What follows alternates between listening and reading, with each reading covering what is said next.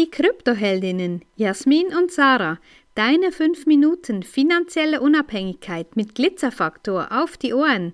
Ehrlich, echt und easy. Heute Podcast aus dem Wald. genau, wir sind unterwegs und ja, das ist ja Podcasten, so wie wir unser Business führen, nämlich zu jeder Zeit von überall her. Das ist das, was wir leben und auch gerne so weitergeben, diese Unabhängigkeit und dann zusätzlich noch die finanzielle Unabhängigkeit dazu. Ja, kennst du sicher den Spruch, ähm, Vater werden ist nicht schwer, Vater sein dagegen sehr.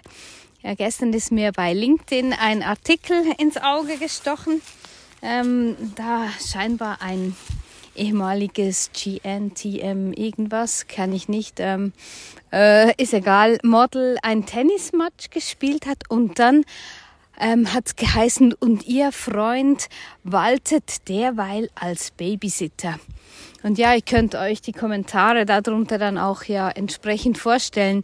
Und ich finde es auch eine ganz komische Art und Weise, das so zu kommunizieren, weil ja, zum Kinderkriegen gehören vielfach zwei dazu. Und wenn man auch so dieses ganze Gender-Dingens da ein bisschen beobachtet, ist es so, dass ich habe das auch kürzlich ja geschrieben in meinen 51 Learnings. Ja, wenn ein Mann sagt, er arbeitet jetzt Teilzeit und ist bei der Familie, dann geht ein großes Wow, cooler Typ, wow, mega. Und wenn eine Frau dasselbe tut, dann ist sie eine Rabenmutter. Und ich finde das wirklich echt ja bedenklich, dass man im Jahr 2023 immer noch über solche Themen schreiben muss oder sich eben da positionieren muss und bewertet, was jetzt gut und was schlecht ist. Und ja, das ist, das ist ein bisschen das, was mich echt, was mich echt stört daran, weil es gibt beide Modelle und beide sind nicht unbedingt verkehrt. Also es ist doch immer, ja, auf andere zu zeigen mit dem Finger und sagen, wow, so ist es nicht gut oder so ist es super, finde ich immer sehr, sehr schwierig.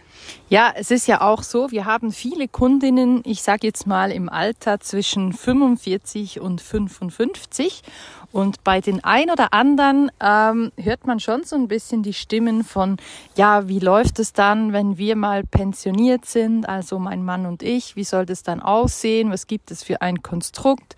Und viele stellen halt fest, dass sie bis anhin ähm, zu Haus, Hof, Garten, Kinder und so weiter geguckt haben, dann irgendwann, als die Kinder ein bisschen älter wurden, auch mit dem Arbeiten begonnen haben. Und wahrscheinlich wird ihnen die Hausarbeit nicht ausgehen, nachdem ihr Mann dann pensioniert ist. Und das sind so ein bisschen ähm, ähnliche Themen, wie wenn junge Eltern, junge Paare darüber diskutieren, wie so die Aufteilung ausschauen sollte. Und es ist ja eigentlich verrückt, wenn man sich vorstellt, der Mann ist dann pensioniert und ist dann glücklich zu Hause und alles schön und so. Und die Frau ist auch glücklich und zu Hause, immer noch zu Hause und ist aber nicht pensioniert.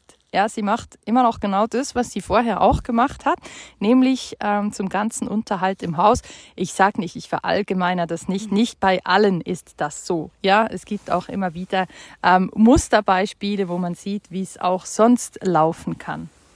Ja, und da haben wir noch gar nicht von der sogenannten Gender Pension Gap gesprochen, ja, und äh, ein, ein Kollege von uns, der Pink Elephant Coach, der hat kürzlich auch einen Beitrag gemacht, dass es eine Million, eine Million fehlt den Frauen bei der Pensionierung. Also durch ihre Teilzeitarbeit, durch die, durch die Lücke, die ihnen entstehen, weil sie eben gar nicht oder nur Teilzeit gearbeitet haben und dann immer noch weniger Lohn als ihre männlichen Kollegen erhalten haben.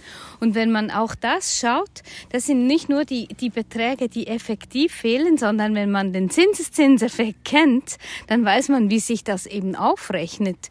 Und ähm, ja, das sind so spannende Themen, die wir auch immer diskutieren. Und ich habe im Schweizer Fernsehen im Doc gesagt, für mich gibt's die vollständig komplette Gleichberechtigung erst, wenn die Männer auch Kinder kriegen können. Ja, es tönt, es tönt total banal, ähm, blöd, was auch immer, kannst dir deine eigene Meinung dazu machen. Aber es ist einfach so.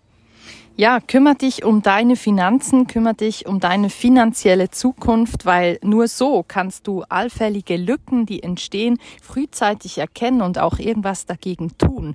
Also werde aktiv, kümmere dich um deine Portfoliobewirtschaftung im besten Fall und dann hast du im Alter nichts zu befürchten. Ja, lieber früher als später und sei gut vorbereitet auf all das, was auf dich zukommt. Wenn dir diese Folge gefallen hat, dann lass uns gerne ein Like da und empfehle uns weiter. Danke fürs Zuhören und stay Bitcoined.